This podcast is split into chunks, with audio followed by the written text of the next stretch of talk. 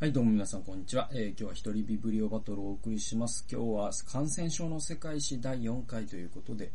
えー、まあ、今回で、えっと、このシリーズは完結するかなという感じでございます。えっと、え、っとですね、まあ、早速内容に行きましょう。えー、152ページでございます。あ、そうですね、あの、石博之さん。えー、2018年角川から出ている本でございます。で、えっと、152ページ。あのね、これ、トキソプラズマっていうね、これあの、原虫っていうものに当たるんですね。えっとね、まあ、あの、微生物っていうのは大きく、まあい、いろいろあるけど、まあ、すごい大きくいくっていうと、ウイルスと細菌は皆さんご存知じゃないですか。で、それと、寄生虫も一応微生物に含まれるんですよ。で、えっと、様々な寄生虫っていうのがある。で、最後に原虫っていうのがあって、で、原虫ってね、その細菌と寄生虫の間ぐらいな存在で、えっ、とね、原虫の定義って何だったかな？あのね、忘れちゃった。ごめんなさい。あのね、単細胞生物で、なおかつ、なんとか、細胞器官がなんとかでとか、確かあったなぁ原虫の定義忘れちゃったわ。忘れちゃった、ごめん。なんだけど、とにかくその、えっとね、細菌ほどシンプルではないが、寄生虫ほど複雑ではないっていう、そういう、あの、ジャンルなんです。それで、えっと、原虫病って例えば、えっと、マラリアは原虫病なんですね。で、えっと、トキソプラズマもそうだし、トリパノソーマと言われるものもあるし、アフリカ眠り病とかね、えっとね、原虫っていろんな病気があるんですよ。で、えっと、まあ、トキソプラズマっていうのは、実はすごい、あの、有名な原虫病で、あの、まあ、皆さんの生活と関係あるところで言うと、あの、公園の、ね、砂場の囲い、フェンスって、えっと、多分この20年ぐらいで一気にできたはずなんです。で、今はもう砂場に囲いがない方が珍しいぐらいになってるんじゃないかな。いや、でも、そんなことないか。囲いがない砂場時々あるか。あるんだけど、じゃああれ何なのって話で、あれは実は猫対策なんですね。うん。で、あの、猫が砂場に糞をします。で、猫っていうのはですね、トキソプラズマ原虫を持ってるんですよ。で、その砂場で子供たちがあ遊ぶことによって、その猫の糞から砂場に移ったトキソプラズマ原虫のシストと言われる、まあ、卵みたいなものを食べて、えー、そして、その子供があトキソプラズマ症に、えー、かかってしまうということを防ぐために、えー、公衆衛生上の理由から、あ砂場にフェンスが付けられるようになったという経緯がございます。はい。で、このですね、トキソプラズマっていうのは結構あのもう世界的に普遍的な病気で、なおかつ昔からあったんですね。それでこれがすごく面白い話があって、えっ、ー、とね、古代エジプト人は歴史の中で人、人類史の中で最も猫を愛した民族であろうと。で、猫とそのトキソプラズマっていうのがちょっと面白い関係にあるかもしれないよって話で、あの、トキソプラズマ感染症ってですね、実は、その、確かね、熱が出たりとか、そんなに、そこまですごい深刻な感染症ではないんですけど、ただまあ免疫が良かったりすればね、もちろん命に関わったりとかするけど、まあ舐めていい病気ではないにせよ。でね、トキソプラズマ原虫がその常在するようになると、実はね、あの、脳に影響を及ぼすっていう研究があるんですよ。で、それが、あの、ある種ね、こう、ドーパミンとか、そういう類の、その、効果をもたらすんじゃないかと言われているんです。それで、これがちょっと面白くて、で、なんでそんなことをするのかというと、要は、あの、まあ、一番有名なので言うと、ハリガネムシいますね。あの、ハリガネムシいますねって言ってわかんのかなまあ、あの、小さい頃ね、その野山で遊んだ方は絶対見たことあるんですけど、えっ、ー、とね、あの、カマキリ。すっごい、あ、お腹が大きくなったカマキリね。緑カマキリかな緑色のおお腹の大きくなったカマキリが、えっ、ー、と、み、えー、水たまりで死んでるっていうのに出くわしたことある人多いと思うんですよ。多いのかな？多い。まあ僕は多いんですよ。それで、で、それを見てると、その、カマキリのお腹の中から針金のようなね、虫がまあ、カマクリを食い破ってですね、出てくるんですよ。必ず出てくるんですよ。で、これを出して遊んだりとかしたと思うんですよ。してねえか。あの、僕はしたんですよ。それで、それをハリガネムシと言うんですけれども、このハリガネムシですね、あのー、要は、カマキリの、その、子供に寄生した時点ではちっちゃいんですね。で、そのちっちゃい、えー、っと、ハリガネムシがですね、カマキリの神経系に入るんですね。そうすると、その、そのカマキリは、えー、っとね、ちょっとごめんなさい。採用基準までちょっと僕正確に言えないんですけど、要はそのハネ、ハリガネムシが入ってしまったカマキリっていうのは、えっ、とね、神経系を支配されて、水辺に行くようになるんですよ。はい。で、何のためかというと、ハリガネムシは、ね、その宿主が死んだ後に水に卵を産みたいんですよ。で、確かその水を、なんだろうな、なんか、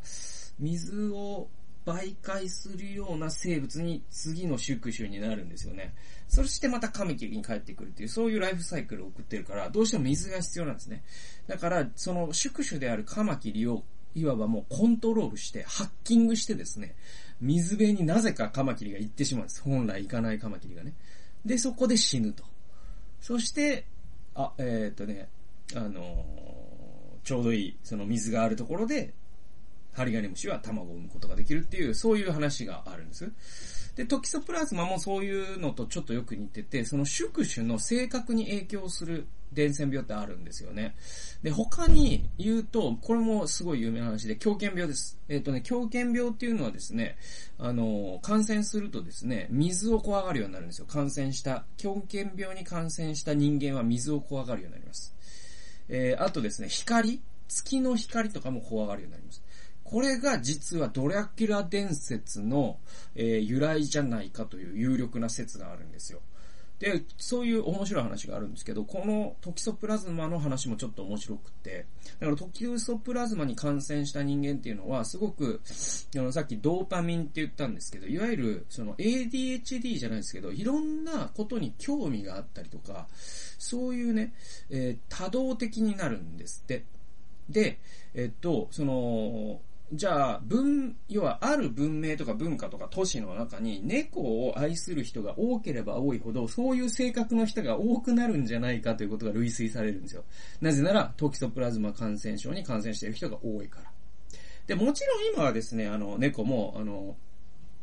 虫下しっていうかね、そのイベルメクチンとか打ちますし、あの、トキソプラズマ感染症を持ってる猫っていうのは家猫の中にはほとんどいないと考えていいと思うんですよ。ただ野良猫の中には結構な確率いるから砂場を養護しないといけないんだけどね。それで、えっ、と、エジプトっていうのはですね、猫を愛する国だったというか文明だったんですよ。で、それは、あの、あれを見たら壁画？エジプトの壁画を思い出してもらったらわかるんだけど、あの、結構ね、猫の絵多いんですよ。あるいはその顔が猫で、ね、あの、体が人みたいな、そういう壁画も多いんですよ。だから猫を愛した文化なんですね。で、輝かしい古代エジプト文明は猫から感染したトキソプラズマによって活性化した人々が原動力になったと唱える研究者もあると。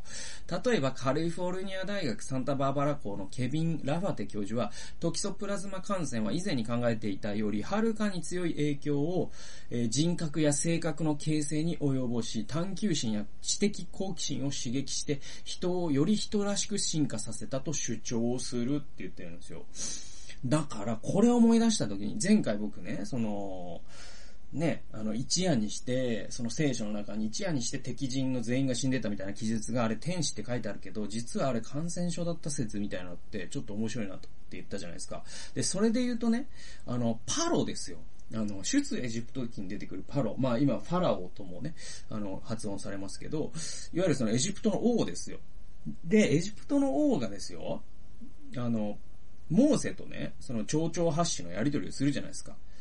ね。行かせてください。let my people go. つって、えー、いや、ダメだ、つって。私の民を行かせてください。いや、ダメだ。私の民を行かせてください。いや、ダメだ、つってね。で、なんかいろんな災いがあるんだけど、その度に気をね、えー、その度に、約束を保護にして、やっぱ行かせないなんつって、やったじゃないですか。で、あれ、あの性格って、もしかして、ああいう性格ってトキストプラズマの影響下にあったんじゃないかなとか思うと、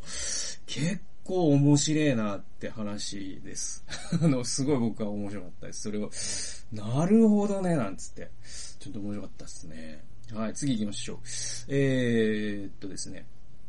あの、インフルエンザに関してですね、インフルエンザはどこから来るかというと、水鳥から来るんですよ。で、これも、あの、はっきり分かってるんです。で、水鳥から来るんだけど、じゃあそれと、あの、豚も関係してて、え、つまり、あの、インフルエンザワクチンってね、毎年、あの、A1、N1 みたいな、H1 だっけ？なんかあるじゃないですか。A 型と H 型だったかな？なんか確かそんなんで。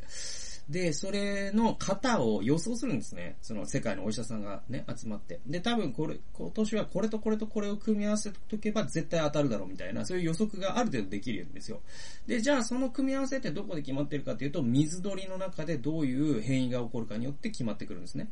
で、199から120ページです。えー、人への感染には豚が重要なタチ、えー、中立ちをしている。豚の呼吸器の上皮細胞には人のインフルエンザウイルスも含めて多くのアガタウイルスがが感染できる。ここで水鳥の持つアガタウイルスとの間で遺伝子の組み換えが起きると人に感染できるアガタが生まれる。豚は新アガタインフルエンザウイルスの製造工場になっている。で、ちなみに、確かですね、あの、スペイン風邪って、あの時にウイルスという概念を人間持ってないんで、あれ何だったかっていうのは、あの、断定はできないんだけど、当時のなんかね、資料があるんですよ。で、多分なんか死んだ人のそういう一体とかも調べたのか、なんかで僕読んだのは、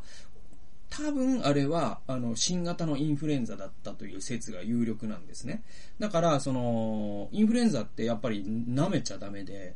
えっと、やっぱり、ああいうスペイン風邪級のものも来るわけですよ。じゃあ、それってどう作られるかっていうと、豚と水鳥なんですね。で、どうして鳥のウイルスが豚に感染するのだろうかと。で、この答えが、これなんとまた中国なんですよ。でね、だから武漢から始まった今回のウイルスですけど、そしてまた、ね、えっと、SARS とかもね、中国のそういう闇市場っていう、えー、いわゆる野生の味を扱うね、そういうところ始まった。で、実はこのインフルエンザも中国南部にあるんですよ。で、えっとね、農家の軒先に、その中国南部の農家の軒先にですね、アヒルとかガチョウ、つまり水鳥ですよ。が、豚と一緒に飼われているんですって。で、中国南部の農村ではこんな光景をよく見ると。で、庭先には食用の淡水魚を飼う池があり、その上に網を張って鶏を飼い、えー、池では魚とともにアヒルやガチョウが落ちている鶏粉を餌にする。えー、豚も放し飼いで周辺をうろついている。過去100年間に発生したインフルエンザの世界的流行の多くは中国南部に起源があることも納得できるということで、まあだから、その、最初に僕、コウモリ食の話しましたけど、じゃあ、その中国南部の方々にね、その水鳥を飼うのをやめろとか、豚を飼うのをやめろとか、いうことは、なんていうのかな、なかなかできないのかなとは思うんですよ。やっぱりその、それで生計を立ててきて、ずっとね。ただ、なんだろうな、本当にこういうところこそ、それこそね、ビル・メリンダ財団とかが ね、大規模に金を 投下してですよ。なんだろうな、そうやって、鶏は鶏で飼う。水鳥は水鳥で飼う。で、豚は豚で飼うっていう、そういうゾーニングをするだけで、随分とですね、そういう破局的なインフルエンザのリスクから人類が守られるということであるならば、僕は割とそういうことって、なんか大胆にできないのかなっていうのはちょっと思いますよね。だからその、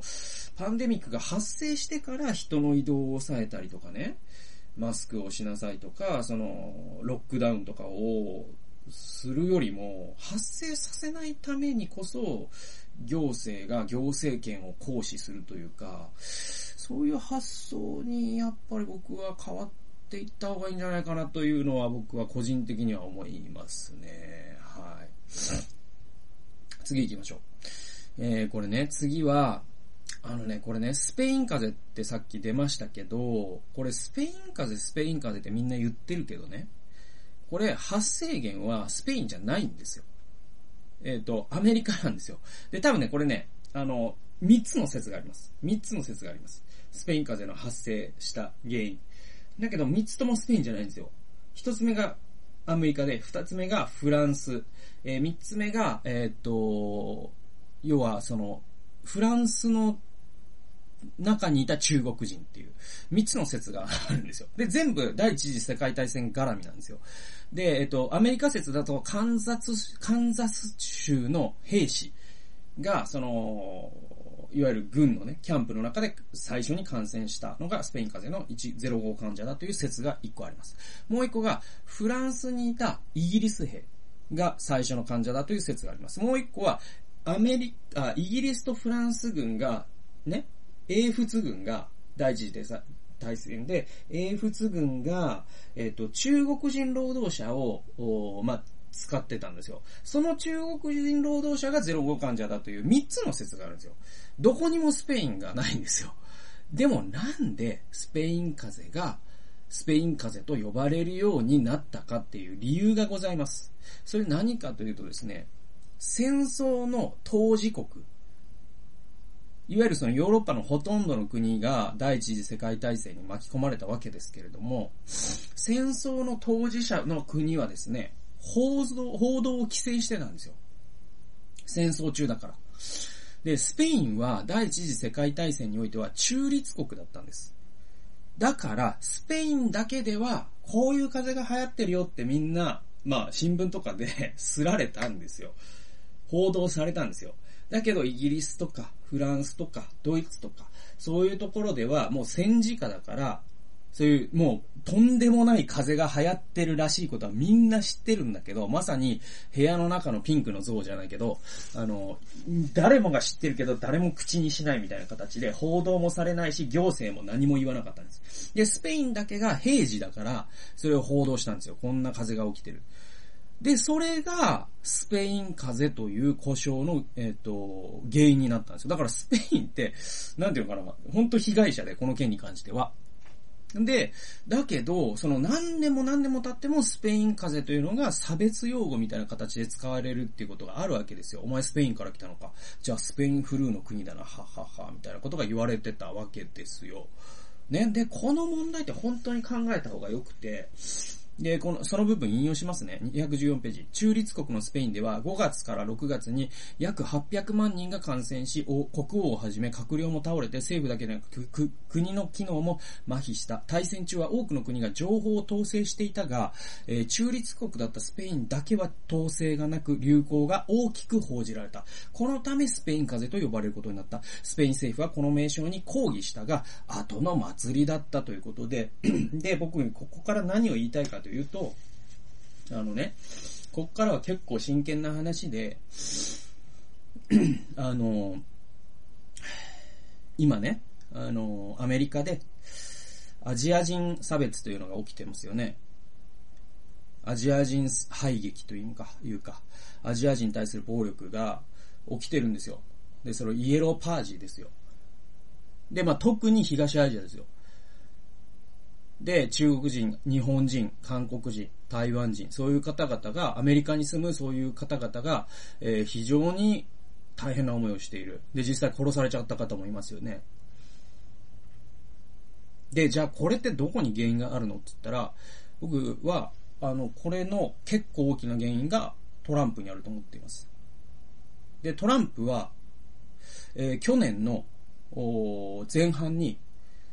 ずっとですね、えっ、と、この COVID-19 という、まあ、WHO がつけた名前があるのに、関わらず、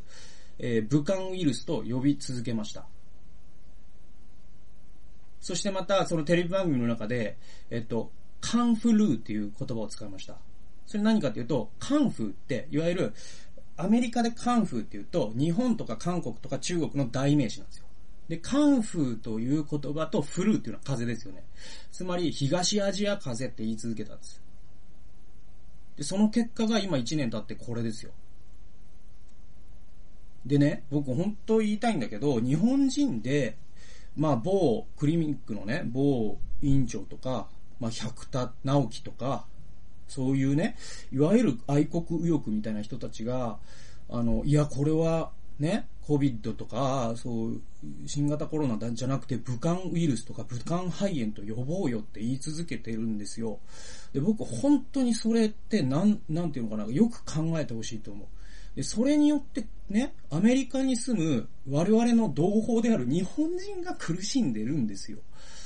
で、そういうことがなんでわからないかなと本当思うんですよね。だから僕、武漢ウイルスってトランプが言った時に、この YouTube で、だからバカが大統領になっちゃダメなんだって言いましたよ。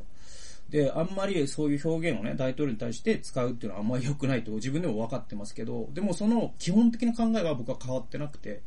あのー、本当よくなんていうのかな、学ばなきゃダメだよね、やっぱりね。で、あの、まあ、日本人って、その、水俣病とか四日市喘息とか、そうやって日本の地域に名前を付けることによって、その地域が差別の対象になるっていうことを、本当に経験してきてるじゃないですか。まあ、福島だってそうですよ。ね。で、そういう、その自分たち自身がそれによって傷んできたのにもかかわらず、なんでその過ちをもう一度繰り返すのって思うんですよ。だから、ある病気にある地域とか国の地名をつけるということがどれだけの痛みを後々の人たちにもたらすかということの想像力がなんでないんだろうと。だからそういうことが絶対に起こるから、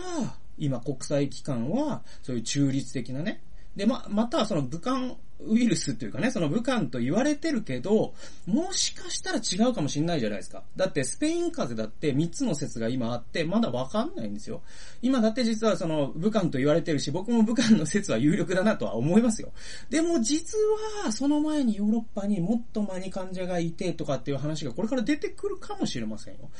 でもそうなった時に、もうその後じゃもう後の祭りじゃないですか。で、スペインの方々だって結構ある程度の差別を受けたし、で、じゃあ、その中、ね、その多分、あのー、愛国右翼の日本の方々は、いや、もう中国が差別する、されるのは全然構わないよっておっしゃるかもしれないけど、欧米人からしたら、からしたらですよ、中国人も日本人も韓国人も差別、ね、区別なんてつかないんですよ。だから、アメリカで日本人も含めて今、お前らがか、ね、COVID を、ぶ、ね、あの、カンフルーを、ね、この世界に広めたのはお前らだって言って、日本人の人たちが迷惑してるんですよ。それのどこが愛国者なんですか、本当に。これは本当考えてほしいですね。うん。と思います。で、僕は別にその中国を、じゃあお前肩持つのかっていう気持ちは全然ないですよ。で、中国共産党はひどいと思いますよ。でね、ウイグルのこととかもうひでえなとずっと思ってますよ。で、僕、インドにもいたことありますから、本当に国境で中国どんなえげつないことをしたか知ってますよ。だけど、それと、またこれとは全然違う話で、だってそれをして、一番苦しむのは、その、本当に1位の、一人一人の、何の、その、だって、武漢の人だって、武漢、ほとんどの人が被害者ですからね。僕、ファンファンさんという人のね、武漢日記っていうのを紹介しましたけれども、それ読んでもわかるんだけど、被害者ですよ。で、韓国、日本、台湾、EU に及ばず。で、そういう人たちが、その、武漢ウイルスとか、そのアジアウイルスということを、レッテルを貼られることで、今まさに暴力を受けているじゃないですか。で、それを、やっぱり一国の指導者が煽るようなことをしたというのは、本当に、なんだ、万死に値するというか、って僕は本当思いますね。うん。これはもうはっきり僕は言っておきたいと思います。はい。だから言ったじゃないかよと、今思ってます、僕は。はい。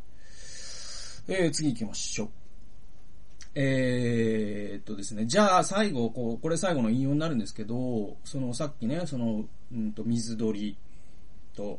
豚と鶏をゾーニングして飼うっていう話をしました。あるいはコウモリ食やめようって話をしました。だけどこれらってままさに公衆衛生的に僕はするべきだと思いますけど、もっと根根源的なというか、もっともっと根元に遡ると、実はこの今のパンデミックが定期的に起こり、そしてその頻度が高くなっている。そしてその悪質性も高くなっているっていう、この流れっていうのは、もっと根っこにある問題があって、二つあるんですよ。一つが環境破壊で、もう一つが都市化なんですよ。この二つっていう大きなトレンドがなくならない限り、多分、その水鳥をいくら隔離しようが、いくらコウモリ食をやめようが、多分焼け石に水なんですよね。なので、最もすべきは実は森林保護なんですよ。えー、その部分をお読みしますね。えー、っと、221から222ページ。えー、以前から存在した鳥インフルエンザウイルスがなぜ近年になってこれほどまでに猛威を振るい始めたのだろうが、だろうか。カート・バンデグリフトから、えー、米国カリフォルニア大学サンタクルーズ校のグループは、えー地球環境の変化が影響していると見ている。えー、湿地保全の国際機関ラムサール条約事務局は農地転換や開発によって過去半世紀に世界の湿地の50%が失われたと、えー、発表している。つまり50年間で湿地の50%がなくなったんですよ。で、カリフォルニア州がこれまでに湿地の90%を失った。えー、日本でも50%の湿地が消失した。まあまさにあの、釧路湿原とかそういうものですよね。で、えっと、この結果、カモなどの水菌類の越冬地は極めて過密になっている。また、アジアなどの水田地帯では増産の圧力から休耕期を置かずに通年工作をするようになったために、カモの餌場が減少し続けてきた。以前に比べて、カモのウイルス感染の機会が格段に増えたという。空気感染で広がるインフルエンザウイルスは人口密度の高い都市に適応したウイルスだ。過去の大発生を見ても古代ギリシャ、ローマ、サンクトペテルブルグ、えー、ニューヨーク、東京といった大都市で発生してきた。そして軍隊、工場、学校などの人の集まる場所がウイルスの温床になってきたということで、えー、まさにその湿地がね、えっ、ー、と、どんどんなくなることによって水鳥が密になってます。で、これがウイルスの組み替えを起こす一つの原因になってます。で、また森林が破壊されることによって最初の方で見ましたけれども、ゴリラとかコウモリとかそういう、えっ、ー、と、ねジャングルに住む動物たちが、えー、密になります。さらに人里に降りてきます。そしてその人里のほとんどの人が都市に住む現代において、もうウイルスとかその病原菌、そしてパンデミックの原因となるような、えー、凶悪なね、えっ、と、病原菌とか病原ウイルスにとって、結構天国のような状態が今できつつあるんですよ。それをじゃあ引き起こしたの誰なのっていうと、実は人間なんです。我々人類そのものなんですよ。だから、実は自分で自分の首を絞めてきたってことであって、じゃあどうすればいいのっていうと、やっぱりもう地道なところからだと思いますよ。本当に森林を保全するとかですね。で、まあ、都市化っていうのは多分この流れは本当に、まあ、かわストップはかからないのかな、まあ、とも思うけど、どうなんでしょうね。この都市化って本当すごいんだよね。とんでもない都市化がやっぱり全世界的に起きてて、で、これはやっぱり労働環境とか産業構造の変化なんですよね。あの、いわゆる農村部で食っていける仕事がないっていう構造の経済になっちゃってるんですよね。今の世界全体が。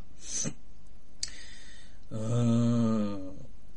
ただそれもね、やっぱりこう、本当に考えていかないといけないと思いますよね。人口がこれだけ集中するということのリスクっていうのは、パンデミックで今回我々ね、痛いほど知ったわけですから、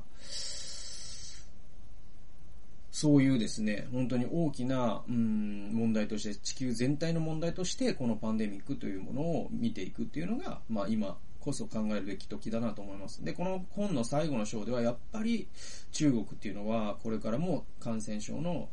発生源になると。さっきのね、密害の問題、えー、また中国の都市化の問題、えー、そして中国の人の動きの問題、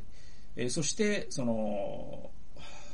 まあ、いろんな闇と言われるものを食べるという文化の問題、いろんな要因が、え中国を感染症の温床をたらしめている。っていうのはあるんで、うーん、まあこれに関しては、なんだろうな、本当に中国の、その、上層部にいる保健衛生省みたいなところでね、働いてるエリートの方々がいると思うんですけど、その方々にぜひま、ね、頑張っていただきたいですし、で、またぜひですね、その、習近平さんにはそういう人たちの提言、進言を、あの、握りつぶさないでほしいなと思いますよね。うん。そんな気がします。はい。そんなことで、ちょっと、最後は重い話になってしまいましたけれども。あの、そうですね。いろんなことをですね、このコロナウイルスは我々に考えさせてくれます。で、これからもですね、あの、いろんなことを考えさせてくれるでしょう。で、ヘーゲルという、ね、哲学者がですね、えっ、と、ミネルヴァのフクロウは黄昏に飛び立つという言葉を言ってるんですよ。ミネルヴァのフクロウは黄昏に飛び立つと。えー、これね、あの、夜明け前にフクロウが飛ぶっていう意味なんだけど、あの、どういうことかというと、あの、ヘーゲルが言いたかったのは、ある現象について哲学者が語るのは、その現象が終わった後だっていう言葉なんですね。えー、で言うと、まあ、このコロナパンデミックはまだ終わってませんから、まだ黄昏じゃないんですね。だからまだミネルヴァのフクロウは飛び立ってないと思うんで、まあ、飛び立った後には、また何かが見えているんじゃないかなと思います。で、その見えているためには、今のうちに勉強できることを勉強しておく。考えるべきことを考えておく。これがすごい大事なのかなと思います。そんな形で、どうぞね、皆さんの 生活の役に立つかどうかわかりませんけれども、どうぞですね、手洗い、うがいしっかりしながら、えー、生活してご自愛くださればと思います。そんな形で、感染症の世界史第4回にわたってですね、え、ご紹介してきましたけれども、このシリーズは今日までになりたい、なりますので、次回からまた新しいシリーズを、えー、始めていきたいと思います。最後までお付き合いくださり、ありがとうございました。それではまた次回の動画及び音源でお会いしましょう。さよなら。